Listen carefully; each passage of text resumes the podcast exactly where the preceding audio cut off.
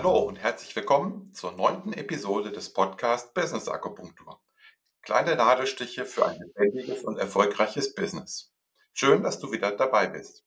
Mein Name ist Dirk Söllner und ich unterstütze Organisationen, Teams sowie Fach- und Führungskräfte, ihre Arbeit besser zu verstehen und die vielen Herausforderungen zu meistern, mit Empathie und fachlicher Kompetenz. In der heutigen Episode 9 erwartet dich das Thema, welche Werte brauchen wir im modernen Business?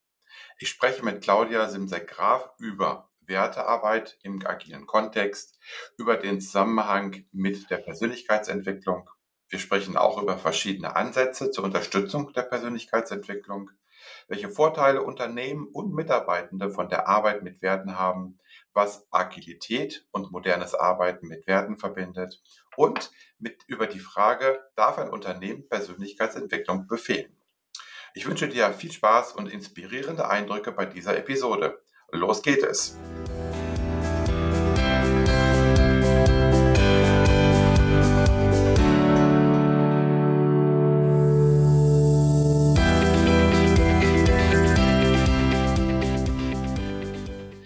Claudia arbeitet seit mehr als 25 Jahren im IT-Umfeld. Sie hat völlig verschiedene Rollen ausgefüllt, von der Schwachstrominstallateurin über weiteren Qualitätssicherung und Betriebsratsvorsitzende bis hin zur IT-Beraterin. Zwischendurch hatte sie zehn Jahre eine eigene kleine Pferdepension und Reitschule. Für sie waren schon immer die menschlichen Faktoren interessanter als die technischen. Die Neugier an Menschen hat sie zur Ausbildung zur Wirtschaftsmediatorin und integralen Organisationsentwicklerin gebracht. Und wir haben im Vorgespräch und auch in der Vorbereitung für diese Aufnahme heute schon viel gelacht. Und äh, wir haben viele Dinge, die uns verbinden. Äh, Betriebsrat, äh, Pferde. Also insofern bin ich mal gespannt, ob wir heute ein ganz tolles Gespräch haben werden. Also eigentlich bin ich gar nicht gespannt. Das wird so sein. Und sage mal, hallo Claudia, herzlich willkommen und vielen Dank für deine Zeit. Habe ich bei deiner Vorstellung irgendwas vergessen?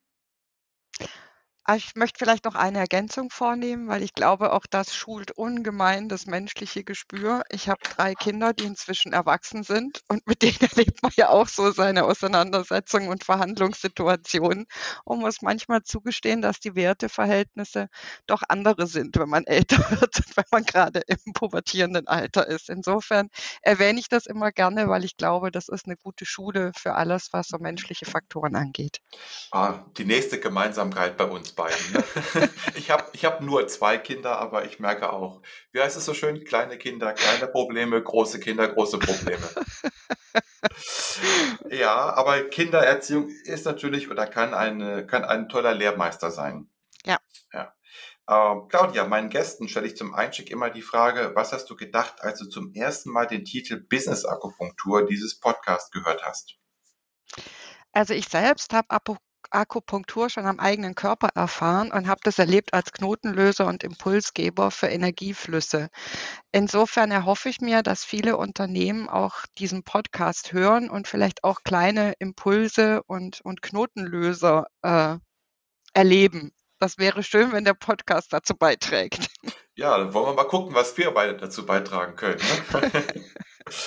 ähm, lass uns mal starten mit ein bisschen Einstieg. Und wenn ich jetzt mir auch den Titel, äh, den Titel anschaue, ähm, da haben wir ein bisschen dran rumgebastelt, welchen Titel wir nehmen, weil mhm. das ist nicht die erste Podcast-Episode zum Thema Werte. Also wenn man sich umschaut, Werte werden ja seit ein paar Jahren immer stärker ähm, reflektiert, immer stärker achtet man als Unternehmen darauf.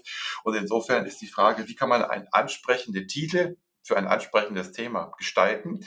Und insofern, lasst uns vielleicht erstmal so ein bisschen einsteigen in das Thema Werte im Business. Warum haben wir Werte?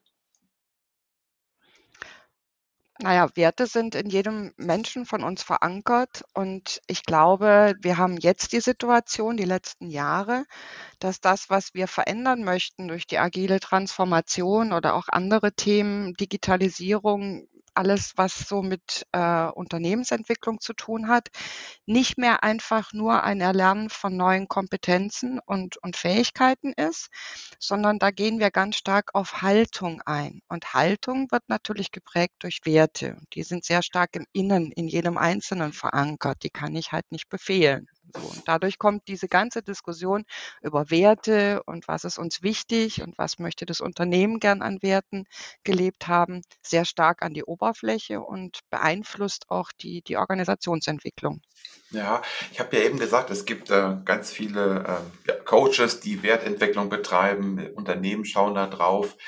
Manchmal höre ich von dem einen oder anderen, dass er das für ein Luxusproblem hält. Also ist, ist nicht die Arbeit mit Werten ein Luxusproblem? Das sehe ich nicht so. Ich sehe das als grundlegendes Thema. Die Schwierigkeit dabei ist, dass das natürlich eine sehr persönliche Angelegenheit ist. Und da stellt sich mir die Frage eben, wie kann ich Menschen motivieren, dieses Thema überhaupt anzugehen? Ich kann es meiner Meinung nach nicht befehlen. Das finde ich übergriffig. Nichtsdestotrotz, wenn wir uns die Dills-Pyramide zum Beispiel anschauen, als, also die logischen Ebenen nach Dills, dann erkennt man, dass die Werte eben im Innen verankert sind und eine Grundlage dafür sind, welche Fähigkeiten äh, Menschen eben ausbilden, welches Verhalten sie an den Tag legen und ähm, natürlich auch geprägt, in welcher Umgebung sie das tun. Aber darunter liegen eben die Werte und meine Haltung. Und wenn ich jetzt gerade die Agilität anschaue, da sind ja auf einmal äh, Werte ganz groß wie Transparenz, wie Mut. Ähm, und da ist halt immer die Frage, wie viel Transparenz ist noch respektvoll oder wie viel Offenheit, wenn man Transparenz auch mal so mit Offenheit übersetzt, ne, in den Teams, wenn die ihre Retros oder ihre Dailies halten, ist halt so die Frage, was ist für den einen noch Offenheit und völlig völlig normal, das zu äußern und was empfindet jemand anders dann schon als Beleidigung, sage ich mal, oder Kränkung zumindest, muss ja nicht gleich ganz dramatisch sein, aber wodurch fühlt er sich verletzt? Also so, das sind so zwei Werte, wo ich immer denke, Respekt und Offenheit kann man gut nachvollziehen, dass die in einer Balance existieren müssen. Sonst wird es eben sehr schnell schwierig im Umgang. Ja, wir sind ja zueinander gekommen, weil ich von dir einen ähm, ganz tollen Blogbeitrag gelesen habe. Der heißt eben ähm, auch die Arbeit mit agilen Werten. Und da hast du, du hast eben schon das Stichwort genannt, die Dills-Pyramide, das Modell der logischen Ebenen. Vielleicht können wir da mal erstmal einsteigen, weil das hier etwas ist, äh, was äh, quasi die Basis auch unseres Gesprächs sein, sein soll. Mhm. Äh, genau, also es sind sechs Ebenen in der Dills-Pyramide verankert oder beschreibt die. Und ähm, wenn wir jetzt mal von unten auf die ganz breite Basis schauen, dann ist das die Umgebung, in der ich wirke. Also was mache ich wann, wo, mit wem? Na, wann komme ich wo mit wem zusammen? So. Ähm, das Verhalten ist dann das, was tue ich da in dieser Umgebung? Darüber liegt, wie tue ich das? Also welche Fähigkeiten habe ich? Ähm, Warum tue ich das? Da kommen wir dann so schon sehr stark ins Innen. Ja, also das, was ich eben genannt habe, die Umgebung, das Verhalten und die Fähigkeiten, die sind so von außen sichtbar. Die beeinflussen auch von außen. Jetzt kommen wir so in das Innere, da liegen eben Werte und Haltung drunter. Also zum Beispiel, wenn ich sehr ähm, zuverlässig bin oder wenn ich einen sehr hohen Qualitätsanspruch an mich habe, dann hat das natürlich Auswirkungen, wie ich meine Fähigkeiten einsetze, um ein bestimmtes Verhalten ähm, an den Tag zu legen in einer bestimmten Umgebung. Darüber liegt natürlich auch noch meine Identität und die Rolle, die ich im Unternehmen äh, einnehme und äh, nicht zuletzt, und das ist ganz wichtig, äh, stellt man sich ja auch immer die Sinnfrage, warum tue ich das eigentlich oder wozu? Und jetzt kommen wir auf einmal mit dieser äh, neuen Transition der, äh, in Richtung Agilität, kommen wir auf einmal dahin, dass wir nicht nur von Fähigkeiten reden, also irgendwelche Techniken, die ich lerne, irgendwelche Prozesse, die ich mir aneigne. Auf einmal kommt da auch eine Methode und Modell um die Ecke, das sagt, hey, wir haben auch Werte damit sind wir im Innen der Menschen angekommen. Ne? So. Und das Innen ist immer ein Thema von Persönlichkeitsentwicklung. Und deswegen müssen wir da halt genau hinschauen, was genau wollen wir eigentlich erreichen und wie schaffen wir es, die Menschen da so mitzunehmen, dass sie sich nicht genötigt fühlen, wertgeschätzt fühlen und dass sie eine Chance haben, sich zu entwickeln, wenn sie es möchten. Das ist für mich ein ganz wichtiger Punkt. Also du hast ja eben erstmal die einzelnen Ebenen ähm, aufgezählt und von unten nach oben gesprochen. Bauen die aufeinander auf oder sind sie sozusagen alle irgendwie da? Äh, die bauen aufeinander auf, aber die Wirkung geht tatsächlich von oben nach unten, wenn man sich die Pyramide anschaut. Ne? Also aus einem bestimmten Sinn, wozu ähm, tue ich eigentlich meine Arbeit, ergibt sich eine Identität in einer Rolle, die ich einnehme. Ähm, da, dann geht das in die Tiefe weiter, das Warum. Ähm, meine Rolle ähm, kombiniert sich mit den Werten und mit meiner Haltung, die ich habe, also die ich in mir habe. Da sind dann auch Glaubenssätze wichtig. Ne? Habe ich eher dynamische Glaubenssätze, also glaube ich, dass man sich verbessern kann oder glaube ich einfach nur äh, an, an statische Dinge, also ich bin total intelligent oder so. Ähm, und das mündet dann in Dinge, die man außen sieht. Ja, also ich äh, eigne mir Fähigkeiten an, ich lege ein Verhalten an den Tag, das ist für jeden sichtbar, in jedem Meeting, in jeder Begegnung, die wir haben. Ja, grüße ich jemanden freundlich oder laufe ich einfach miesmutig vorbei? Ähm, bin ich im Meeting eher still oder bin ich eher extrovertiert? Solche Themen.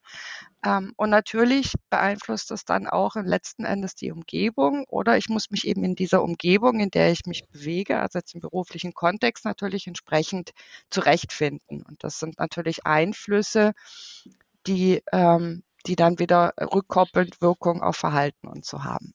Ja, das heißt, mit der Dils-Pyramide, mit den äh, Aussagen, mit den er Ergebnissen, das ist ja ein Erklärungsmodell oder kann man ja als Erklärungsmodell ja nutzen, äh, mit diesen Aussagen, mit dieser Sichtweise ähm, kann ich als Führungskraft Dinge verstehen? Kann ich als Scrum Master oder als Coach Dinge verstehen? Und könnte ich auch als Mitarbeiter irgendetwas verstehen, richtig? Ja, klar, natürlich. Also ich kann zum Beispiel auch dieses, ähm, also wenn man mal einmal versteht, wie die Dinge ineinander greifen, dann ist klar, dass ich ähm, diese, diese ganzen Sprüche, äh, keine Ahnung, lass uns sachlich bleiben, wir sind hier im beruflichen Kontext, ja, das sind für mich immer so Hilfeschreier, wo ich denke, oh weia, da ist jetzt irgendwie die Angst davor, auch mal zuzugeben, dass jetzt gerade vielleicht eine Emotion berührt ist, also auf der Beziehungsebene, und die kann ich ja nicht ganz ausblenden. Das sind die Versuche, die wir jahrelang getätigt haben in Organisationen, die sehr ähm, strukturiert gearbeitet haben, was auch wertvoll und wichtig für die Zeit war. Wir reden ja gerade von einer Entwicklung und ich finde es immer ganz wichtig zu sagen, das, was wir bisher in Organisationen sehen und vorfinden, ist wertvoll und wichtig. Das hat uns den Erfolg gebracht, den wir immer hatten. Jetzt gerade gibt es einen Umbruch und Menschen möchten vielleicht nicht mehr einfach nur eine Rolle spielen, sondern möchten authentisch sein, möchten sich in, in ihre Organisation einbringen mit allem, was sie haben. Und andere möchten aber einfach auch weiter sich sicher fühlen und ihren Job einfach nur gut machen. Also einfach nur gut machen, jetzt nicht despektierlich gemeint, mhm. sondern das ist denen wichtig, das gibt ihnen Sicherheit und Halt, da fühlen sie sich wohl. So. Und da gibt es jetzt gerade halt unterschiedliche Aufgaben, die zu bewältigen sind und Wahrnehmungen. Ich glaube, dass da gerade Organisationsentwickler, dass auch Führungskräfte und äh, Organisationen vor einer Herausforderung stehen, die sich aber lohnt, sie ganz sensibel zu bearbeiten. Weil ich glaube, dass man da unheimlich viel Potenzial heben kann. Ne? Äh, ja, also ich stimme dir zu. Gerade, wir haben ja über unsere Kinder auch kurz gesprochen. Gerade wenn ich so die Werte meiner Kinder sehe, meiner beiden Töchter sehe, und ich nehme jetzt mal ähm, eine von den beiden raus, die zum Beispiel von sich aus sagt, 30 Stunden pro Woche reichen ihr. Ja. Und jetzt unabhängig jetzt von, von meiner Tochter, glaube ich, dass er das etwas ist, was, was wir eben äh, wahrnehmen. Und vor allen Dingen, Jetzt kommen wir auf den Punkt für die Unternehmen, auf diese Werte nicht einzugehen, auf die Veränderung der Werte nicht einzugehen, bedeutet ja letztendlich auch, äh, ich sag mal, den Zugang zu jungen Menschen zu verlieren. Auf der einen Seite als Kunden, aber an der anderen Seite auch als Mitarbeiter. Ja, genau. Also ähm, auch das beobachten wir. Ich, ich finde das mal ganz spannend. Ähm, wenn man so einen Großteil seines Berufslebens hinter sich hat und halt andere Zeiten auch erlebt hat. Ich kenne das noch, wo das halt normal war, ähm, dass man Überstunden gemacht hat, dass die, die Identifizierung über den Beruf und über den Erfolg sehr wichtig war für viele Menschen. Und das war auch normal. Man wollte eine gute Arbeit machen. Das war wichtig für die Existenz. Das war Anerkennung, alles, was da mit reinspielt. Ähm, aber dafür hat natürlich das Familienleben ja doch oft sehr gelitten oder auch die eigenen Interessen. Und das hat sich für mich zum Glück gewandelt. Ich finde das immer total erfrischend, auch mit den jungen KollegInnen hier zu, zu sprechen und zu hören, dass es da eben nicht mehr wichtig ist, jetzt 60 Stunden in der Woche zu arbeiten. Das tun sie auch mal, wenn sie total Spaß an einem Thema haben. Aber das geht dann nicht mehr um, ich will Karriere machen, sondern mehr um, hey, ich habe da eine spannende Aufgabe, die möchte ich lösen. Aber die möchten auch viel Zeit mit Familie und für sich haben. Und das ist ein wichtiger Wert. Ja, so, ja, wunderschön. Jetzt bin ich Führungskraft, jetzt bin ich äh, im Unternehmen verantwortlich für HR und äh, was mache ich jetzt mit diesem Problem? Also wo hilft mir da zum Beispiel die Dills-Pyramide? Also ich die Dills-Pyramide ist für mich erstmal ein Erklärmodell, um festzustellen, warum lohnt sich denn jetzt gerade mehr auf die Werte zu schauen. Wenn wir wenn wir wirklich in die Wertearbeit einsteigen, da nutze ich gern das Graves-Modell oder dann eben die Weiterentwicklung von Don Beck, Spiral Dynamics, wo man eben noch mal genauer auf die einzelnen, ähm, Entwicklungsebenen schaut und schaut, welche Werte Systeme aus den einzelnen Ebenen sind eigentlich gerade bei den Menschen hauptsächlich präsent äh, und sind wichtig. Und ähm, da lohnt sich dann eben zu schauen, ähm, was sind gerade die treibenden Kräfte, wo befinden sich meine Mitarbeiter gerade auf welcher Ebene, wo sind so die hauptsächlichen Interessen und Bedürfnisse und kann dann gegebenenfalls auch entsprechende Angebote machen. Ne? Also ich glaube, ähm, dass es für viele heute nicht mehr wichtig ist, ob sie jetzt eine 'ne Prämie kriegen. Also, die Menschen gibt's auch noch, da muss man genau hinschauen für irgendwas, Mhm. was sie leisten, sondern vielleicht eher mal ein 'n Tag Freizeit oder, äh, 'n Tag, keine Ahnung, 'n Gutschein für 'n Familienausflug oder so. Ich glaube, da gibt's unterschiedliche Möglichkeiten. Oder Weiterbildung ist zum Beispiel 'n Thema, was heute ganz groß geschrieben ist? Mhm. Lebenslanges Lernen ist 'n Thema. Und das wäre dann so für mich das Modell, um um mit HR zum Beispiel zu sagen: „Hey, das könnte sich mal lohnen, mal, äh, zu schauen, wo stehen eure Mitarbeitenden eigentlich und wo steht die Organisation?“ Da mal so 'n Abgleich zu fahren, wo gibt's vielleicht die größten Gaps und wo kann man dann entsprechend mit Maßnahmen das Ganze wieder attraktiver machen für das äh, für die Mitarbeitenden, die man hat. Ja, du hast jetzt eben ähm, angesprochen, ein zweites System, ein zweites, äh, zweites Mo Modell. Modell.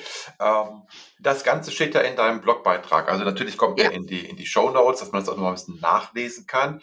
Und da tauchen auf einmal ganz viele Farben auf. Und äh, das finde ich das, äh, das Interessante. Und insofern glaube ich, dass die Menschen, die hier zuhören und ähm, jetzt so, so ein bisschen ja, Verständnis aufbauen wollen dafür, die haben das an manchen Stellen schon gesehen. Ähm, Mhm. es ist auch vielleicht in irgendwelchen Tests mal rausgekommen. Ich habe so einen Test auch mal gemacht. Da kann man vielleicht nachher auch noch mal ein bisschen was berichten. Aber dann lass uns noch mal ein bisschen einsteigen, weil ich finde es sehr interessant. Ähm, der, die unterste Ebene, das ist ja Überlebensinstinkt und Gesundheit. Und wenn man dann mal so schaut, Hunger, Durst, Müdigkeit, Wohlbefinden, das sind ein paar Punkte, die du in deinem Blogbeitrag angesprochen hast. Das sind ja Sachen, die jetzt vielleicht auch gerade wieder in Gefahr sind oder in Gefahr kommen. Also, dass die Leute zwar nicht Angst haben vor Verhungern, aber dass man, wenn man so die Wirtschaftslage sich anschaut und die weltpolitische Lage sich anschaut, dass diese unterste Ebene, die unterste Farbe ja vielleicht doch mal wieder ein bisschen stärker betrachtet wird oder in den Fokus kommt. Mhm. Das stimmt. Also bisher ich habe bis vor interessanterweise bis vor Corona habe ich immer gesagt, na ja, diese unterste Ebene Bernstein, ne, also Überleben und Gesundheit, ähm, ist in in unserer Gesellschaft, wo wir eher im Überfluss leben und auch die Organisationen eigentlich stabil funktionieren, der Markt, ähm, gut reguliert ist, ähm, kein Thema. Das fing mit Corona aber schon an, dass es natürlich um Existenzängste ging. Und, ähm, man merkt auf der Ebene sehr deutlich, weil, äh, das ist ja das Alter, das jeder Mensch durchläuft, ne, der Säugling, ähm, wie man auch in dem in in dem in der Entwicklungsstufe als Säugling sozusagen, ähm, was man da erfahren hat. Und ich glaube, es gibt unterschiedlichste Dinge, ähm, wie Menschen darauf reagieren. Wichtig ist, dass wir hoffentlich als Säugling dieses dieses Urvertrauen mitbekommen haben, ne? Also, äh, man kennt das in der Traumaarbeit zum Beispiel, dass, ähm, wenn man Kinder oder Säuglinge jetzt sehr lange schreien lässt und sich nicht ihrer Nöte annimmt, dass dann so 'n Teil von Urvertrauen verloren geht, ne? Ähm, also, dieses Behütetsein und Aufwachsen verändert sich was was die Erziehungsmethoden angeht. Also, ich kenne das noch von meiner Oma, die gesagt hat: „Ach, lass die Kleinen mal schreien, ja, du kann wirst ja Mhm. verrückt, wenn du da immer hinrennst.“ Heute äh, würde ich das immer anders empfehlen, weil das sind ganz grundlegende Dinge, die man da lernt. Also dieses, da gibt es ein Urvertrauen, ich, ich, das schaffe ich, da ist, äh, ich bin behütet, ich, äh, meine, meine Gesundheit wird sich gesorgt. Ähm, dann kann man mit Krisensituationen natürlich deutlich besser umgehen. Das ist so diese unterste Ebene, die wir kennen. Mhm äh, Überlebensinstinkt und, und Gesundheit die braune Ebene. Ber Bernstein, Entschuldigung, mhm, Bernstein. Mhm, alles ja. gut. ich, ich als Mann kenne nur drei, vier Farben. Ne? ja, halt so, ne? Ja, okay. Dann kommen wir zu einer nächsten Ebene und ich sage jetzt mal nicht die Farbe, damit ich nicht äh, wieder das Fettnäpfchen trete. Stammeszugehörigkeit und Sicherheit. Ja, genau, das ist Purpur, also ähm, sieht immer so ein bisschen violett, violett aus, ich weiß, also eigentlich, es heißt Purpur. Ähm, und zwar, Graves hat ja geschaut, ne, so wie, wie hat sich die Menschheit entwickelt und wie haben sie, oder wie entwickelt sich auch jeder einzelne Mensch und hat dabei festgestellt, da gibt es durchaus Übereinstimmung.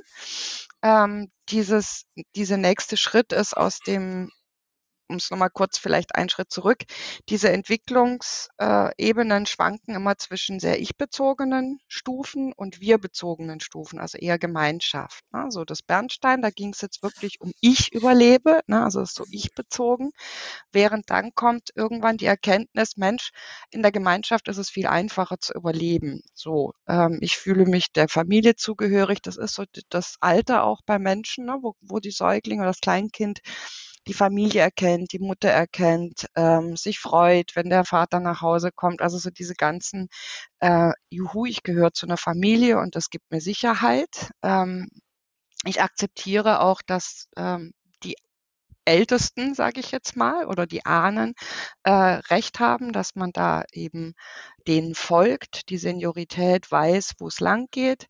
Äh, und es gibt Rituale. Ne? Also kleinen Kindern gibt es natürlich sehr viel Sicherheit, wenn ich weiß, abends wir essen zu Abend, dann gehen wir Zähne putzen und danach gibt es noch eine gute Nachtgeschichte und dann gehe ich ins Bett. Ne? Das ist ein Ritual, was ich jeden Tag vollführe und das gibt mir ganz viel Sicherheit. Das mhm. äh, ist wiedererkennbar, da fühle ich mich wohl. Das ist so dieses, diese nächste Stufe. Ich sage aber, heute erkennt man die gerne auch in Fußballstadien. Ne? Ja. Wenn Köln gegen Gladbach spielt oder Schalke gegen Dortmund, dann hat man zwei so Clans, die da aufeinander treffen. Und da sind wir auch schon bei einer negativen Auswirkung, äh, die das Ganze haben kann, wenn es ungesund ausgeprägt ist. Heißt das, dass ich alle, die nicht zu meinem Clan gehöre, mal per se als äh, zumindest sehr skeptisch betrachte oder gar als Feind? Mhm. so als Gefahr. Ähm, ja. Und da wir über Business reden, ähm, das haben wir im Business ganz genauso. Dieses, wir nennen das dann bei, also ich nenne es häufig Silo-Denken oder wie auch immer. Also egal wie man das nennt. Äh, es gibt Menschen, die gehören zu mir, die gehören zu meiner Sippe oder Richtig. ich gehöre dazu und andere ja. gehören eben genau nicht dazu. So, super. Ich wollte gerade fragen, was können wir denn davon jetzt für das Business lernen? Aber das hast du ja schon aus, selber ausgeführt. Ähm, genau. Dann kommt der rote Bereich oder die rote mhm. Ebene. Und rot ist für mich ganz einfach. Also Macht und Energie. Ja, genau. Also da kommen wir wieder, ne, dieses, äh, ich gehöre zur Familie, ich muss mich da an Rituale halten und die Ältesten wissen immer, wo es lang geht. Da kommt ja irgendwann so selber der Drang, hm, ich möchte selber entscheiden. Ne? So, ich, also trotz Alter, alle Eltern wissen jetzt, was ich meine. Mhm. Ja, ich will jetzt sofort und ich habe recht. So, ähm, das ist so die rote Phase. Aber die bringt natürlich unheimlich viel Lebensenergie, Entdeckergeist, ähm, ja, Kraft für später. Das sind so diese Menschen, die in der Phase lernen, hey, ich kann was und ich meine damit jetzt nicht, ich bin überheblich, sondern ich vertraue mir selbst. Ja, ich kann das, ich krieg das hin. Das brauchen wir für spätere Dinge unbedingt. Also da wird auch so der Mut ausgeprägt, den wir auch im Agil nachher brauchen. Ja, also um, um mal die eigene Meinung zu vertreten und vielleicht neue Wege zu beschreiten. Während wenn das hier halt negativ äh, oder ungesund ausgeprägt wird, dann werden das tyrannische Züge. Ja, also dann geht es nur noch darum, dass alle anderen machen, was ich sage, und das, dann haben wir so mafiöse Strukturen, würde ich jetzt mal sagen, ne, was natürlich ungesund ist. Wenn man ein positives Beispiel will, mein Lieblingsbeispiel an der Stelle ist immer Alexander der Große. Ne? Der hat versucht irgendwie, der hatte ja eine Vision von einem Weltreich, wo sich alle vertragen, so. Und das ist so unbeirrt vorangeschritten mhm, ähm, ja. mit seiner ganzen Einstellung.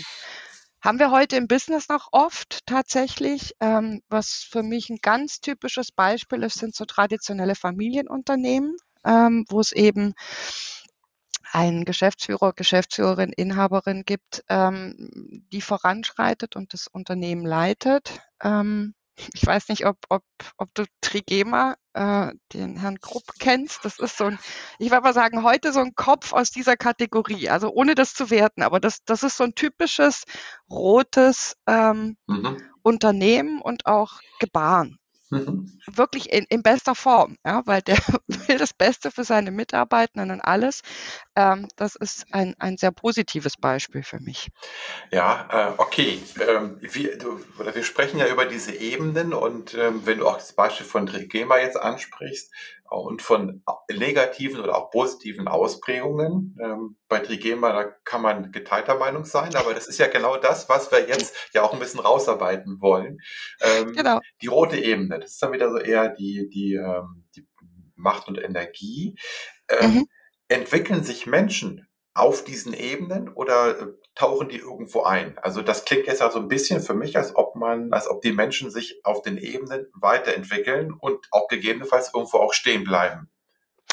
Ähm, also wir durchlaufen erstmal diese ganzen Stufen, zumindest hm, der ersten Ordnung, also bis grün würde ich sagen, kriegen wir alle die Stufen in unserer Entwicklung zum erwachsenen Menschen ähm, einmal erlebt wir haben auf den unterschiedlichen Ebenen immer die Möglichkeit, uns positiv die Werte dort äh, gesund auszuprägen, zu entwickeln oder eben ungesund. Und ähm, normalerweise ist es so, äh, das sagt der, äh, Herr Sargmeister in seinem Buch Business Culture Design, bis zu 60 Prozent einer solchen Werte Ebene, einer, einer Wertegemeinschaft, einer Ebene sollten positiv ausgeprägt sein, dann zieht es mich zur nächsten Ebene. Also dann will ich selber den nächsten Schritt gehen. Mhm. Also dann kommt dann die nächste Entwicklungsstufe, dann schnupper ich da rein also zum Beispiel bei Macht und Energie bin ich ja der Einzelkämpfer, das ist ja ich bezogen und irgendwann wird das ja auch anstrengend. Ne? Und dann, das ist ja, ich, ich bin ja ständig irgendwie, muss ich mit voller Energie dabei sein, um meine Vision, meine Kraft, meine, meine Ideen umzusetzen.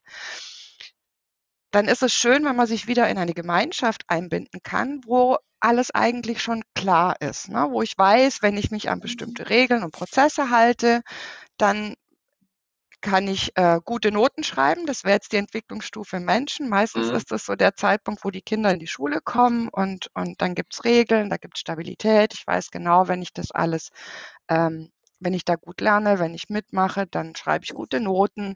Im Berufsleben wäre das einfach, wenn ich so und so viele Jahre dabei bin, dann kriege ich die nächste ähm, Gehaltsstufe, dann komme ich in die nächste Beförderungsklasse, wie auch immer. Ja, mhm. also äh, so typisch ist das halt äh, dieses blaue, sehr ordnungsliebende, stabile System, was auch immens wichtig ist in vielen Bereichen. Mhm. Ja, so. Perfekt, du hast Blau angesprochen. Dann kommt danach, danach die nächste Stufe, die fünfte Stufe, Leistung ja. und Erfolg. Genau, da geht es auch sehr viel um Effizienz. Das ist jetzt wieder so äh, dieser Ausbruch aus, ah, hier ist alles reglementiert, es gibt nur eine Wahrheit, ich muss mich daran halten, hey, ich habe eine andere Idee, wenn wir den Prozess ein bisschen anders machen oder wenn ich äh, an der Stelle den einen Schritt einspare, dann bin ich viel schneller, viel besser, kostengünstiger. Das ist so das Orangene, wo ich als, als Einzelkämpfer sozusagen wieder oder ich als Mensch ähm, aus diesen Regeln ausbreche, zeitweise und einfach Dinge in Frage stelle, wo mhm. ich sage, es gibt nicht nur eine Wahrheit. Habt ihr mal überlegt, so, wenn wir das so und so machen, sind wir besser. Im, im, in der menschlichen Entwicklung wäre das die Pubertät, die wir alle kennen. Ne? Auf mhm. einmal wird alles in Frage gestellt, was die Eltern sagen. Und ich möchte meinen eigenen Weg finden. So. Und da trete ich in Wettkampf mit den Eltern und will mich loslösen. Das ist so dieser Sprung.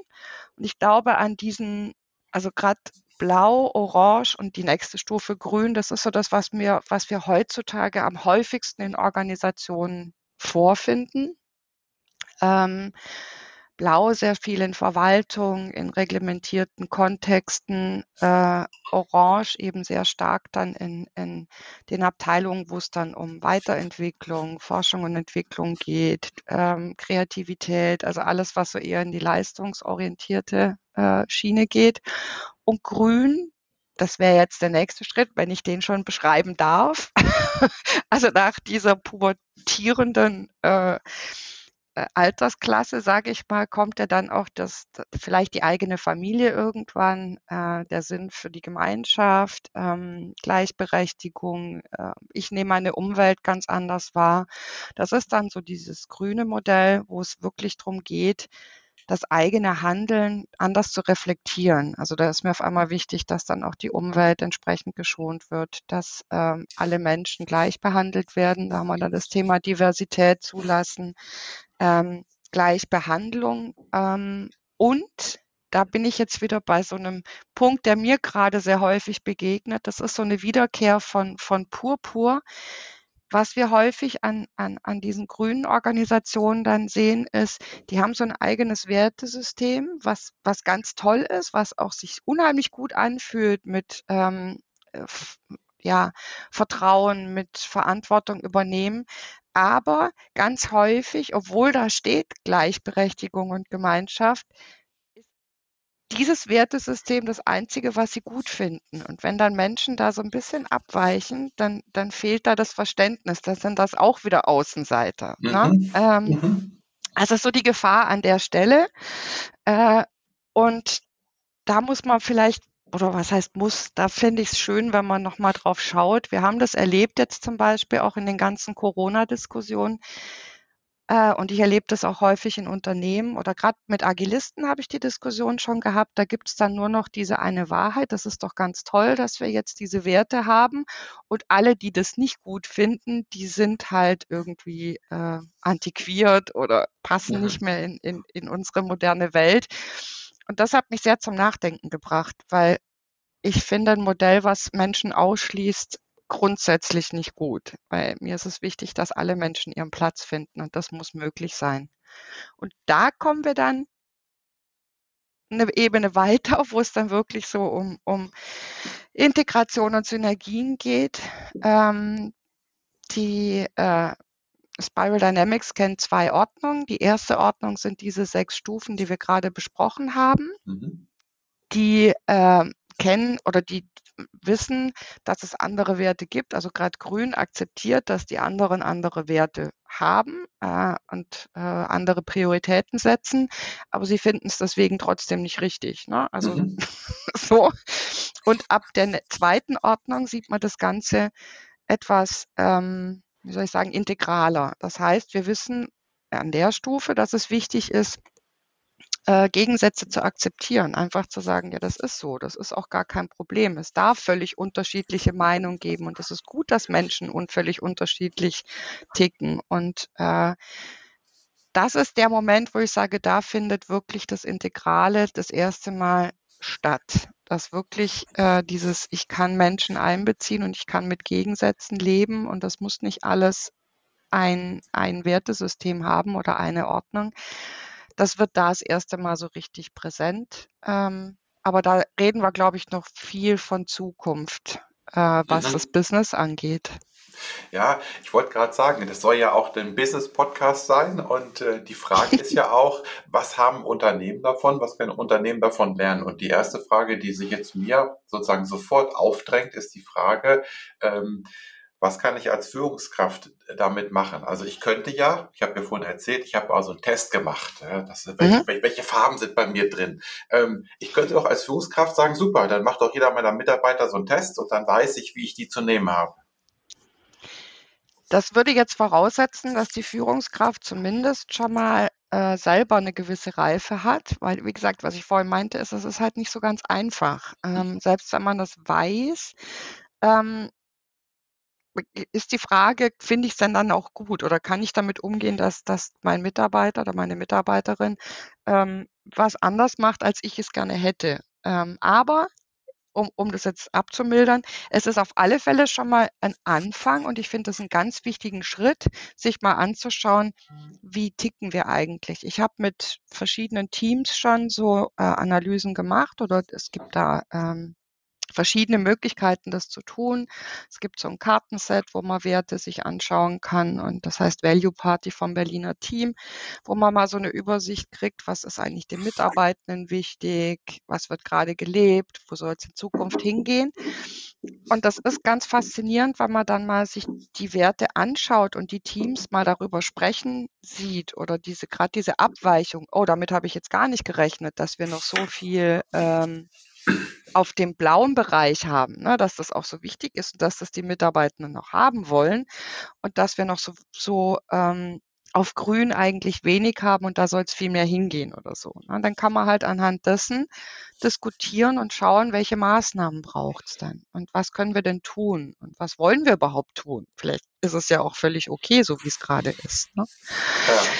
Also ich denke, das, was du die ganze Zeit erzählt hast zu den einzelnen Stufen, das ist erstmal sehr, sehr hilfreich. Ähm, wahrscheinlich wird das auch in der Value Party dann mit rübergebracht, weil egal in welcher Stufe oder auf welcher Stufe ich mich bewege oder befinde, äh, die anderen sind ja erstmal ein bisschen komisch, sag ich mal. Die sind irgendwie anders. Also ich hätte hm. jetzt, weil ich für mich ähm, glaube, dass ich ähm, weiter oben bin, aber das ist ja auch vielleicht eine, eine Lebensentwicklung. Und ach so, wir dürfen nicht vergessen, über oben und unten zu sprechen. Das, ja, genau, das, den, den, Impuls hast du mir gerade gegeben, danke dafür.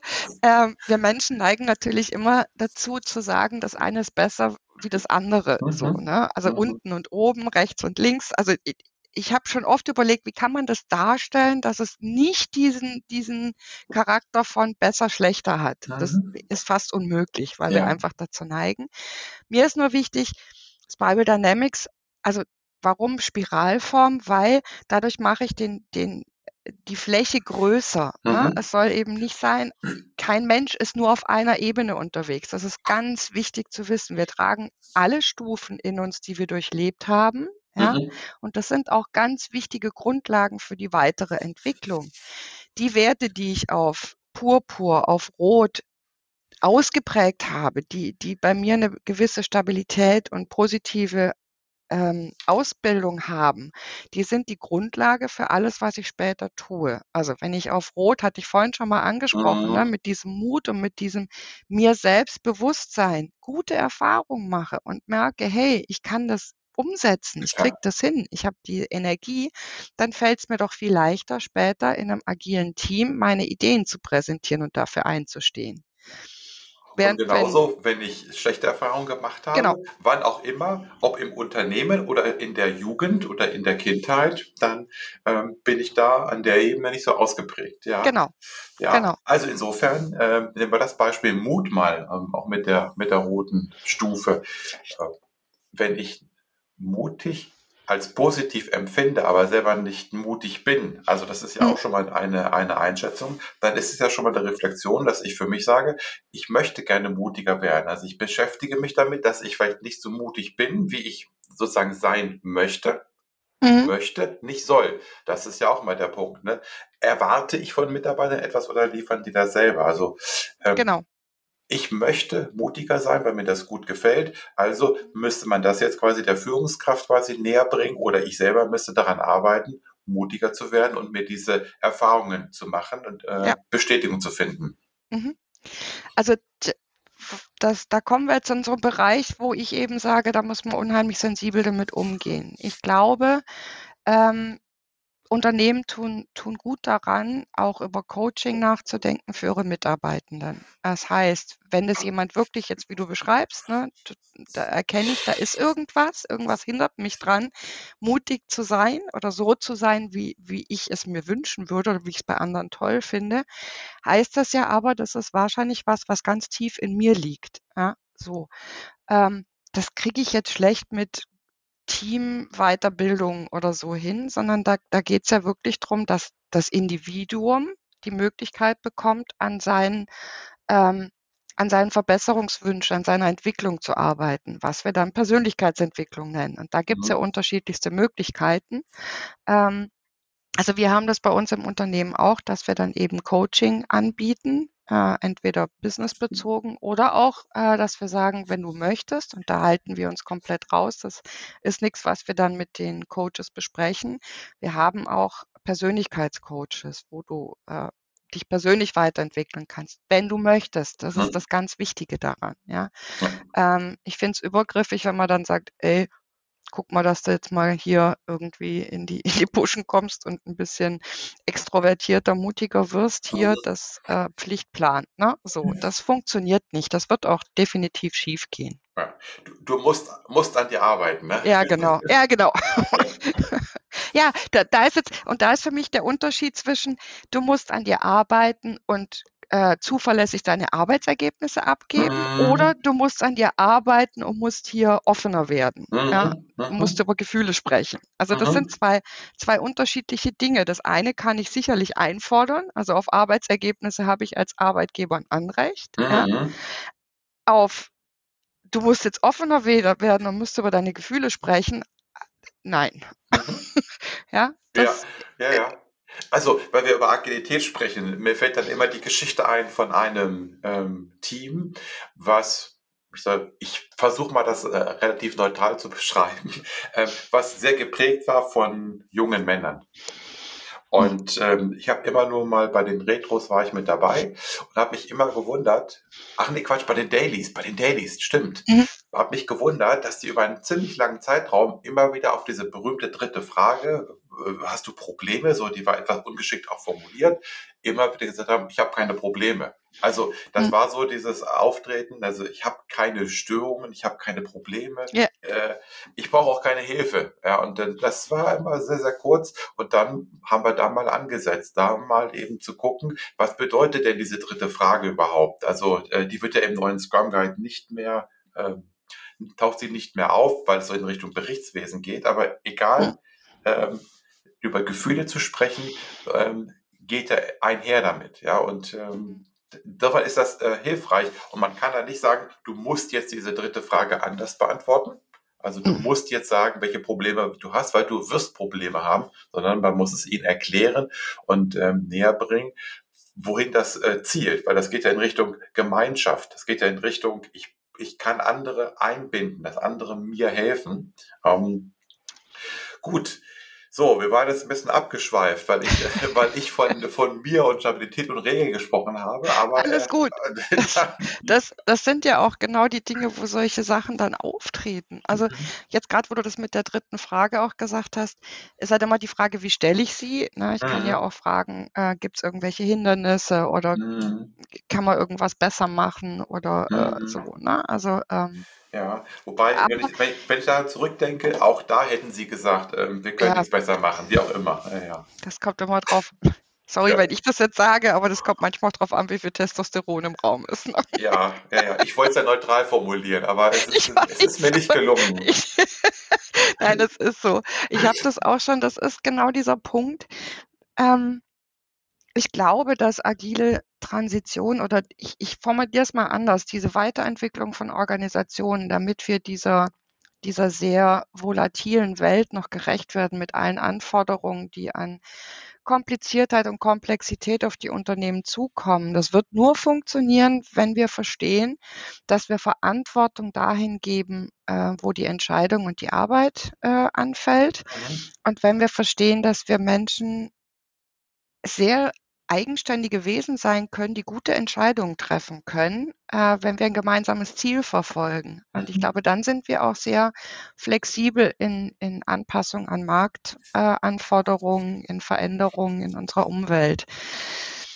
Und um dahin zu gelangen, müssen wir aber erst verstehen, wo ist eigentlich unser Startpunkt? Und das Mhm. haben viele Unternehmen nach meiner Beobachtung und Erfahrung, die ich gemacht habe, eben nicht getan.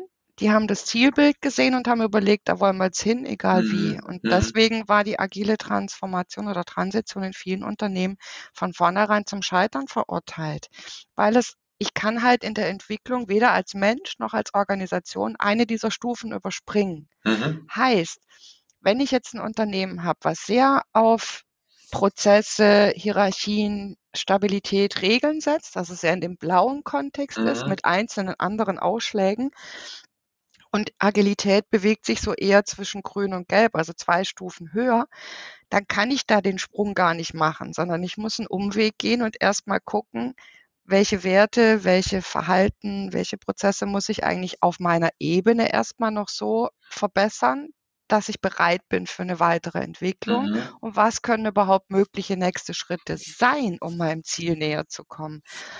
Wenn man das nicht tut, Ja. Ist es äh, von vornherein zum Scheitern verurteilt. Ja, Ne? dann, dann kommt man ins Stolpern eben. Ne? Wenn, ja, man, wenn genau. man jetzt mehrere Stufen auf einmal überspringen will, dann gerät man ins Stolpern. Und was ich auch äh, finde, ist äh, das, was du immer wieder ansprichst, Unternehmen und einzelne Personen. Ich kann ja ein, ein Unternehmen setzt sich aus den Menschen zusammen. Das heißt, Mhm. ich kann sicherlich, wenn ich Friedrich Laloux oder Lalou nehme, La- Lalou, glaube ich, Lalou, ja, Hallo, ja. Re Reinventing Organization, das kennen auch ziemlich viele, der hat ja das Ja. auf die Unternehmen entsprechend übertragen Ja. mit diesen Farben. Äh, da kann ich ja ein, ein Unternehmen charakterisieren. Aber es besteht ja aus diesen Menschen. Und dann ist ja die Frage, ähm, wie stark können sich die Menschen quasi in dem Unternehmen auch wiederfinden? Also wie stark finden sich zum Beispiel grüne Menschen oder grün geprägte Menschen in einem blauen geprägten Unternehmen wieder? Oder auch nicht. Also ich glaube, da gibt es ja auch Diskrepanzen. Klar, und äh, da- da- das ist diese nächste Herausforderung, dass ich das Unternehmen, die natürlich jetzt in einer bestimmten Form ticken, was alles seine Berechtigung hat. Also ich möchte jetzt hier wirklich keinen irgendwie schlecht dastehen lassen oder, oder sagen, das eine ist besser oder schlechter.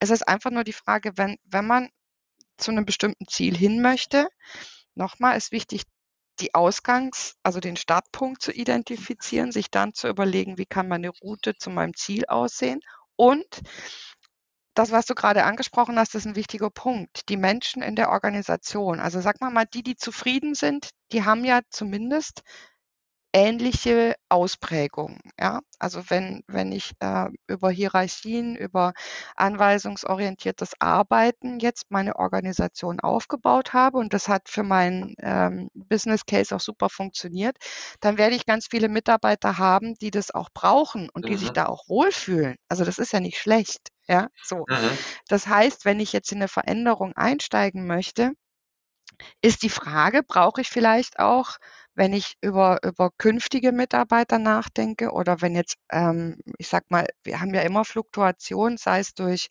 ähm, Rente, sei es durch, durch äh, andere Wechsel, äh, und ich möchte neue Arbeitskräfte rekrutieren. Wie spreche ich die denn dann an, dass ich da vielleicht schon ein paar dabei habe, die, die vielleicht den Drang schon spüren für die nächste Stufe, ja, die die Mhm. anderen ein bisschen mitnehmen können, die so als, Mhm. als äh, Leuchttürme gelten können. Das ist gar nicht so einfach, ne, weil ich ja eine ganz andere Sprache führe und andere Dinge betone. Das ähm, ist interessant, ähm, was du da sagst, eben die Mitarbeiter anzusprechen, weil ich glaube, dass das auch ein, ein Grund ist, weswegen viele Unternehmen in Agilität gehen. Ich hatte vor drei oder vier Episoden auch das Gespräch mit einer mit einem Enterprise Agility Coach. Mhm. Und die hat, die hat auch gesagt, äh, dass die Unternehmen jetzt gar nicht mehr so sagen, wir wollen schneller oder besser werden. Wenn sie das, wenn sie ein Argument bringen, und das wichtigste Argument ist aus ihrer Sicht, dass die Unternehmen Mitarbeiter brauchen. Also einfach jetzt mal zahlenmäßig. Und was du sagst, ist Mhm. ja auch nochmal, sie müssen ja auch reinpassen. Also ich muss sie erstmal ansprechen, dass sie Ja. sich für mich interessieren. Und dann müssen sie auch bei mir reinpassen. Und die Frage ist, was mache ich mit Menschen, die vielleicht nicht reinpassen? Wenn ich das ergänze, was mache ich mit denen? Also, ja.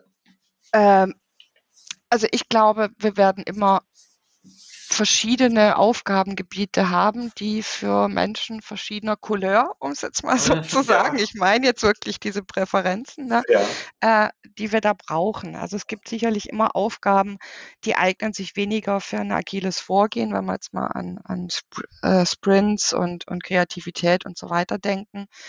Ähm, wo es wichtig ist, dass ich vielleicht Menschen habe, die genau sich an, an Regeln halten können, die, die das auch gut finden und dafür brennen, ja. Äh, also zum Beispiel ein sehr stark reglementiertes Umfeld, wo, wo die Bankenaufsicht vorgibt, wie die Algorithmen zu funktionieren haben. Da brauche ich vielleicht nicht unbedingt jetzt den kreativsten Entwickler, sondern ich brauche einen sehr sorgfältig, genau denkenden, Mhm. regelaffinen Entwickler und auch Tester und so weiter, Mhm. ja. Während ich in anderen Umfeldern natürlich viel Kreativität brauche. Ah, ein Beispiel fällt mir noch ein. Ich kenne, äh, es gibt eine Reha-Klinik im Odenwald, die arbeiten mit agilen Teams. Ja, weil da ist es halt ganz wichtig, dass die äh, Pfleger, die Physiotherapeuten, alle, die direkt am Patienten die ganze Zeit dran sind, viel ihrer Erfahrung mit dem Patienten weitergeben. Der Arzt ist oft nur einmal am Tag oder keine Ahnung, wie oft die da vorbeikommen, ja, bei der Visite. Äh, und die, die arbeiten als Team, was man sich jetzt mit den Ärzten schwer vorstellen kann, gebe ich ja zu, aber auch die haben ganz viel dazugelernt und sagen, das hilft dem Patienten viel besser dieses Vorgehen kann ich mir jetzt nur schwer vorstellen, wenn ich jetzt mit einem mit 'nem Herzinfarkt im Krankenwagen oder dann im im im OP liege, ja? Mhm. Also, da hätte ich schon gern einer einen, der sagt: „Hey, und jetzt, äh, in“ ne, weil da geht's jetzt wirklich ums Leben. Ähm, einer gibt die Anweisung. Ich Mhm. möchte nicht, dass die erst besprechen oder diskutieren, was jetzt das beste Vorgehen ist, Mhm. so. Also, vielleicht kann man sich das so vorstellen und insofern, glaube ich, wird auch klar, dass für alle diese Präferenzen es natürlich auch Aufgaben gibt. Ja. Also, i i Aufgaben und, ähm, und Ausprägungen. Und du hast es gesagt, ähm, ähm, äh, bestimmte Beispiele. Lass uns mal ein bisschen mal schauen auf die Organisationen. Ähm, halten sich Organisationen jetzt an diese Werte? Also was was ist so deine Empfindung, was sind deine Erfahrungen, wie sich diese, ähm, Farben, diese Ebenen in den Unternehmen wiederfinden? Also, d mir fällt's grad schwer, dafür 'ne allgemeine Antwort zu finden, weil ich glaube, es gibt sehr viele unterschiedliche Umgehensweisen damit. Es gibt die einen Unternehmen, die, ähm, Werte so als Feigenblatt benutzen, ne, Mhm. oder oder, äh, alles, was es da so an Ausprägungen gibt, ähm, aber immer wieder meinen: „Na ja, hier, ähm, du musst halt dann auch mal 'n paar Überstunden machen, dass wir fertig werden“ oder so, denen es nicht so sehr um um die Mitarbeitenden geht, sondern um ihren Erfolg. Die gibt's sicherlich auch, aber es gibt, glaube ich, auch viele Unternehmen, die meinen es tatsächlich ernst, scheitern aber einfach noch an den Konstrukten, die sie im Unternehmen haben, ne? Mhm. Also, das sind ja gewachsene ich hätte fast gesagt, gewachsene Organismen, aber da gibt's ja ganz viel, was sich über über wenn wir jetzt über ältere Konzerne nachdenken, gibt's ja ganz viel gewachsene Strukturen, die sich ja auch bewährt haben. Die waren ja bis jetzt gut und Mhm. erfolgreich. Mhm. Ähm die Frage ist halt immer, wie ernst mein meint es dann die Organisation? Und da meine ich jetzt nicht mal nur die Führungskräfte, weil ich habe auch schon oft erlebt, dass das das Management wirklich ernst meint und dass die auch bereit sind, viel Verantwortung abzugeben. Die wären vielleicht sogar froh, aber dass es dann oft so 'n Mittelbau gibt, der der sich neu orientieren muss dann ja auch, Mhm. ne? Wenn wir auf einmal drüber sprechen, dass wir weniger Führungskräfte brauchen, dass die Teams selbst organisiert sind. Dann heißt es ja ganz viel von: „Ich habe mir 'ne Karriere aufgebaut, ich bin jetzt Abteilungsleiter oder Teamleiter und jetzt soll das auf einmal wegfallen.“ Mhm. Ja, also das heißt, ich muss da diese diese ganzen Ängste und Sorgen, die muss ich ernst nehmen, die sind wichtig und die sind real. Und natürlich, äh, muss man da Alternativen anbieten und sagen, ähm: „Was ist dir denn wichtig?“ So, ähm, jemand, der jetzt da hart drauf hingearbeitet hat, ähm, weil eben die Prozesse so sind, wenn du das und das und das tust, dann kannst du irgendwann Abteilungsleiter werden. Jetzt ist er's endlich geworden. Jetzt sage ich ihm: „Ja, aber morgen brauchen wir keine mehr.“ Mhm. Ja, es ist interessant. Äh, wir kommen ja immer wieder auch auf die persönliche Sicht, ähm, auf die, äh, ja. das, ich glaube, dass da auch da der der Schlüssel liegt, dass ich 'n Verständnis entwickle auf die persönlichen Einstellungen, auf die persönlichen Stufen, in denen man sich eben grade befindet. Bei dem Abteilungsleiter, der, äh, über Stabilität und Regeln zu Leistung und Erfolg gekommen ist, Ja. den muss ich jetzt ja wieder in die, ähm in die in den Bereich Wir bringen, nämlich Gemeinschaft und Gleichberechtigung, Ja. ja. Ja, okay, Ja, gut. oder vielleicht gibt's 'ne andere Möglichkeit, ihm zu sagen: „Hey, Leistung und Erfolg“ keine Ahnung. Also, äh, jedes tie organisierte Team hat ja trotzdem so informelle Leader. Also, es geht ja Mhm. d da gibt's ja genug Untersuchungen, dass es ja trotzdem immer irgendwie so, äh, Meinungsmacher, ähm, für die unterschiedlichsten Kontexte dann entsprechende Menschen gibt, die da so die Opinion Leader sind, ne, sage ich Mhm. jetzt mal. Äh, vielleicht kann man auf dem Wege dann, äh, Sachen aufbauen, ähm, und den Menschen Alternativen anbieten, dass sie dann eher fachlich irgendwie anerkannt sind oder als Coaches funktionieren, ne? Wenn sie Spaß dran haben, Menschen bei ihrer Entwicklung zu helfen, dann haben sie vielleicht jetzt nicht mehr den Abteilungsleiterposten, dafür sind sie aber, ähm agile Coaches oder Coaches für Mitarbeitenden, die sie begleiten ne, in ihrer Entwicklung und so. Also da ist halt die Frage nochmal zu stellen, was motiviert den Menschen, was ist ihm wichtig und was kann ich ihm dann anbieten. So. Ja. Was ich also ich würde noch mal so ein bisschen noch den, die Brücke bauen zu dem Thema, was du eben angesprochen hast, das ist äh, das Scheitern von agilen Transformationen. Wenn man jetzt sagt, okay, sie scheitern nicht, die Unternehmen machen ihre Erfahrungen. Danke. dann, da hast dann, du recht, ja. Dann könnte man ja auch sagen, also das, das sage ich wirklich, also das ja, auch ja. immer so zu formulieren, weil ähm, wenn sie scheitern, dann würde man ja eigentlich sagen, das ist vorbei mit dem Unternehmen und sie leben ja irgendwie weiter. Also sie machen ja, Erfahrungen und ähm, das ist aber die Frage immer, ähm, wie, wie, wie schnell kann man quasi auch wachsen. Weil das Problem, was wir jetzt sehen oder was ich sehe, ist, dass die einzelnen Menschen natürlich nicht von heute auf morgen auf irgendwelchen Stufen sich fortentwickeln können. Da gehört Zeit zu, da gehört mhm. viel Zeit zu und für die Unternehmen wird es genauso sein. Ähm, auch da glaube ich, das hängt, da, da gibt es keine, keine Antwort, wo es heißt, das ist immer so, sondern das kommt sehr stark auf den ganz individuellen ähm, Prozess an und auf den individuellen auf die individuelle Ausgangssituation, die Möglichkeiten. Also man hat ja nicht überall die gleichen Voraussetzungen, die gleichen Möglichkeiten. Ähm, ich glaube einfach, alles, was man in der Richtung tut, ist immer ein unheimlich wertvoller Schritt. Und manchmal verzweifelt man, das weiß ich. Manchmal dauert es ganz lange, bis irgendeine Reaktion kommt. Aber was ich oft erlebe, ist dieses, also es sind ja nicht nur äh, jetzt diese menschlichen Entwicklungen und Werteentwicklung, Persönlichkeitsentwicklung. Es gibt ja andere Maßnahmen, die man schon durchführen kann. Also ich glaube, viele Unternehmen sind agiler und Teams, als sie es von sich behaupten würden, wenn man sie fragt. Aber viele haben ja schon ganz täglich agile Elemente in ihrem Arbeitsablauf drin. Ob das Feedback-Schleifen sind, ob das, äh, keine Ahnung, äh, Vier-Augen-Prinzip ist oder äh, per Programming äh, irgendwelche Reviews, die sie, die sie schon durchführen, weil sie besser werden wollten. Mhm. Ja, da mhm. sind ganz viele Themen dabei, glaube ich, die sich, die sich ohne jetzt, dass es agile Transformation heißt, schon in die Richtung entwickelt haben. Und mein meine Erfahrung ist, wenn wenn einmal dieser erste Groschen gefallen ist und man merkt: „Hey, da tut sich was und das fühlt sich gut an und das das bringt mir persönlich was, das bringt uns als Team was, das bringt uns weiter“, dann gibt es so einen Sog, wo man manchmal dann sogar eher bremsen muss, damit das Ganze nicht auseinanderfällt und instabil wird, äh, dass man noch so Stabilitätsanker hat, ne? Aber das ist immer die Frage, wann ist dieser Punkt erreicht, wo auf einmal dann die Entwicklung fast zu schnell geht. Ne? Ja. Wenn ich das jetzt mal so übertrage, du hast ja gesagt, die Entwicklung. Und für mich ist ja die Entwicklung der Menschen sehr bedeutsam in diesem Gesamtkontext, mhm. weil das Unternehmen an sich besteht ja aus den Menschen, das hatte ich ja vorhin schon gesagt. Ähm, würdest du ähm, auch Vorschläge haben oder wird, was würdest du sagen, bis zu welcher Größe kann man das überhaupt steuern? Also ich kann ja nicht ein 10.000 Mann oder Menschenunternehmen jetzt quasi von einer Stufe auf die nächste Stufe heben, jetzt sozusagen mal, mal so eben.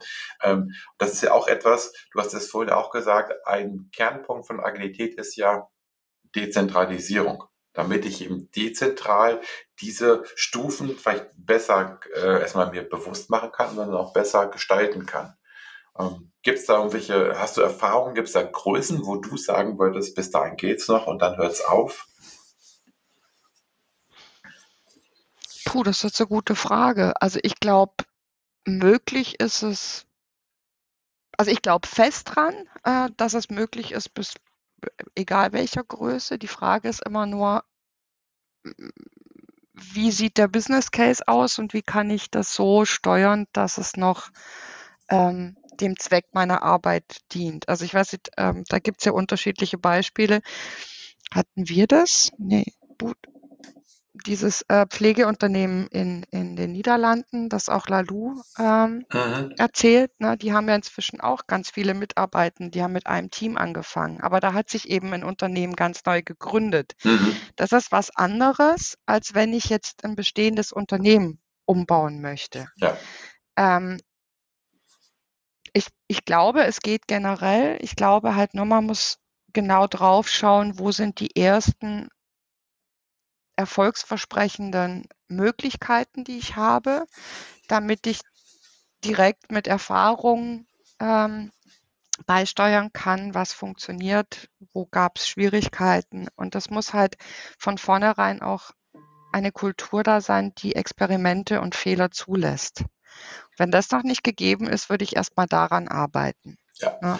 Und da dann ist wiederum, sind diese Modelle, sind diese Farbkodierungen ja. einfach, denke ich, sehr, sehr wichtig, um einen Startpunkt, um die Ist-Analyse zu betreiben, ja. um zu gucken, wo stehen wir. Und ähm, genau. äh, vielleicht nochmal zurück zu dem, was du vorhin auch sagtest. Ich glaube, dass ähm, auch viele Agilisten äh, genau wieder ein Ziel vorgeben das mhm. Ziel, was Sie haben. Deswegen musste ich vorhin so, so lachen. Wenn ich jetzt meine Trainertätigkeit, meine Beratertätigkeit sehe, ähm, vor, weiß ich nicht, vor, vor 20 Jahren oder 15 bis 20 Jahren habe ich über Stabilität und Regeln gesprochen. Da habe ich äh, Frameworks trainiert, die ganz viele stabile Regeln mitgeliefert haben ja. und war davon überzeugt, dass das hilft. Ja. Es waren 15 Jahre. So, vor acht bis zehn Jahren bin ich eben, sage ich mal, über diesen Punkt ähm, äh, Scrum und Agilität äh, gestolpert. Hey, das, das klingt gut. Ja, also mhm. insofern, ähm, das ist ja auch dann die, äh, und da ist halt die Frage, wo, wo stehe ich und wo, wo stehen die Unternehmen? Aber nochmal zurück zu dem Punkt, was ich, äh, was ich sagen wollte. Die Unternehmen, ähm, denen ist damit gedient, ähm, die Menschen und sich selber so ein bisschen einzusortieren, sich selber ein bisschen einzuordnen und zu gucken, wo kommen wir hin und dann eben schrittweise vorwärts zu gehen. Und das ist ja, ja, das, was ich eben sagte, was, was falsch ist, zu sagen, wir wollen agil werden oder wir, wir, wir wollen Scrum einführen, weil es passt vielleicht gar nicht. Es passt vielleicht ja. gar nicht überall. Ja, genau. ich weiß gar nicht, genau. wo ich stehe. Also, da habe ich auch schon ganz oft die Frage gestellt, so wenn das mir jemand gesagt hat, also gerade jetzt aus dem Management, ähm, woran würdest du denn jetzt erkennen, dass Agilität in deinem Unternehmen Einzug gehalten hat oder dass Scrum funktioniert? Um einfach mal zu wissen, zu merken, gibt es da eine Vision dahinter oder ist das jetzt einfach nur hip? So, ja, also ist das jetzt einfach Agilität um der Agilität willen oder haben Sie eine Vision, was Sie damit erreichen wollen? Also mhm. was Sie mhm. dann sehen würden, was Sie in Ihrem Unternehmen ähm, was das für Auswirkungen hätte. Und da, da merkt man dann, finde ich, sehr schnell, ob jemand sich Gedanken darüber gemacht hat, wo, also, ne, was das heißt, wie die Umsetzung nachher aussieht, welche Auswirkungen sie hat, oder ob das jetzt einfach nur ist, hey, das ist jetzt gerade überall in aller Munde, ja, verspricht ganz tolle Sachen. Also müssen wir jetzt auch machen, damit wir junge Mitarbeiter rekrutieren können. Ja. Mag ja auch ein valider Grund sein. Ich will das jetzt gar nicht in Abrede stellen, ja, aber die, die, die Ernsthaftigkeit oder die, die, die Auseinandersetzung mit dem Thema ist halt tiefer, wenn ich hinterher genau sagen kann, was meine Vision ist, wo ich gerne hin möchte, oder ob ich jetzt ein kurzfristiges Ziel erreichen möchte und glaube, dass das jetzt eine gute Maßnahme ist, damit ich junge Mitarbeiter rekrutieren kann. Das ja. sind so unterschiedliche Tiefen. Ja, ja. Und davon ausgehend kann man dann drüber sprechen, ähm, wie man das am besten angeht, ne? wo man überhaupt steht und was vielleicht mögliche nächste Schritte sein können. Sehr schön. Wir haben ja den Podcast zum Thema Business-Akupunktur, kleine mhm. Nadelstiche. Ich glaube, die haben wir heute gut gesetzt. Ähm, ähm, wenn ich so reflektiere, was, was wir so gesagt haben, da denke ich, können auch wir manchmal noch von Schubladen zurücktreten. Ja. Auf wir beide. Ja, ja, definitiv. Aber ähm, es soll ja den Menschen helfen, ähm, einfach Dinge zu verstehen, Dinge zu erklären. Ich glaube, das, oder ich hoffe, dass wir das geschafft haben. Ähm, auch für die, die diese Farbkodierungen schon kennen, die sich damit schon beschäftigt haben. Und ähm, meine letzte Frage ist eigentlich immer, gibt es irgendetwas, was du noch sagen würdest? Was du noch, halt, stopp, die vorletzte Frage, die haben wir eigentlich schon beantwortet. Die vorletzte Frage ist ja, ähm, können Mitarbeiter, kann ich denen befehlen, sich persönlich zu entwickeln? Das hast du gleich ganz zu Anfang beantwortet, das, das geht gar nicht. Also vielleicht da nochmal so ein Statement von dir, was kann ich als Unternehmen machen, wenn die Menschen das nicht wollen? Kann ich ihnen das befehlen? Ich halte das für übergriffig und ich finde, der richtige Weg ist, Angebote zu machen, ähm, und zu schauen, was könnte den Mitarbeitenden vielleicht motivieren, aber nicht befehlen. Mhm. Okay, also ich meine, alles andere, was wir jetzt sagen würden, würde, da würden wir uns ja selber widersprechen an der Stelle. Es muss einfach die Lust daran sein, das Interesse daran sein, die Neugier, äh, hm.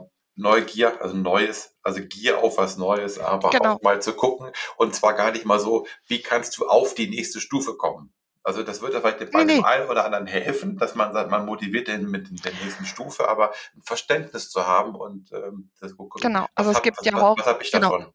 Es gibt horizontale und vertikale Entwicklung und manchmal ist es ja auch erstmal gut, jemanden auf der Ebene, wo er sich gerade befindet, erstmal auszuentwickeln, sage ich jetzt mal, ne, damit da mhm. alles gut in, in, in gesunder Form ausgeprägt ist.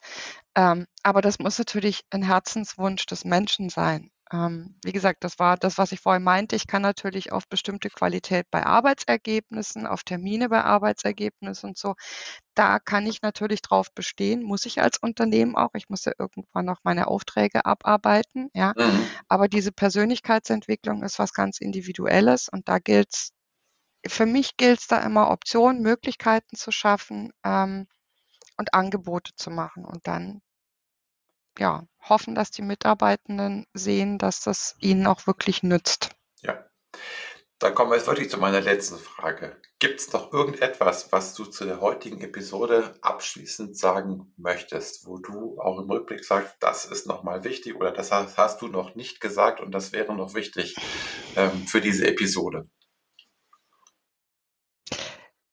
Mir liegt sehr am Herzen, dass wir alle, und da schließe ich uns ein, wie du gerade schon gesagt hast, wir haben mhm. auch noch unsere Schubladen, jeden Menschen erstmal so nehmen, wie er ist und nicht sofort in Bewertung, Interpretation seines Handelns und, und Aussagen gehen, sondern versuchen, ja, neugierig zu bleiben. Mhm. Warum, wieso, mhm. was steckt da dahinter? Ne? So jeden erstmal so anzunehmen. Das wäre mir ganz wichtig. Sehr schön. Und das auch offen zu tun. Ne? Also, ja. äh, ah, ich habe dich jetzt gehört, du bist bestimmt so, du bist so grün oder du bist so rot oder so. Ne? Also das ist ja schon genau wieder die Schublade, die wir nicht, genau. die wir genau. nicht erreichen wollen. Ja, genau. also neugierig bleiben auf die Menschen, auf die Inhalte der Menschen, also das, wie die sich so entwickelt haben, ja. wo sie aktuell stehen. Sehr ja. schön. Claudia, vielen Dank für das Gespräch und ähm, wir haben ja ähm, auch im Vorfeld gesagt, vielleicht gibt es ja noch mal eine zweite Folge, eine weitere Episode, äh, wenn wir noch Themen haben. Ich bin auch mal gespannt, was so an Rückmeldungen kommt und äh, wer mhm. weiß, vielleicht sprechen wir uns mal wieder. Bis dahin erstmal vielen Dank. Sehr gerne. Hat mir sehr viel Spaß gemacht. Dankeschön.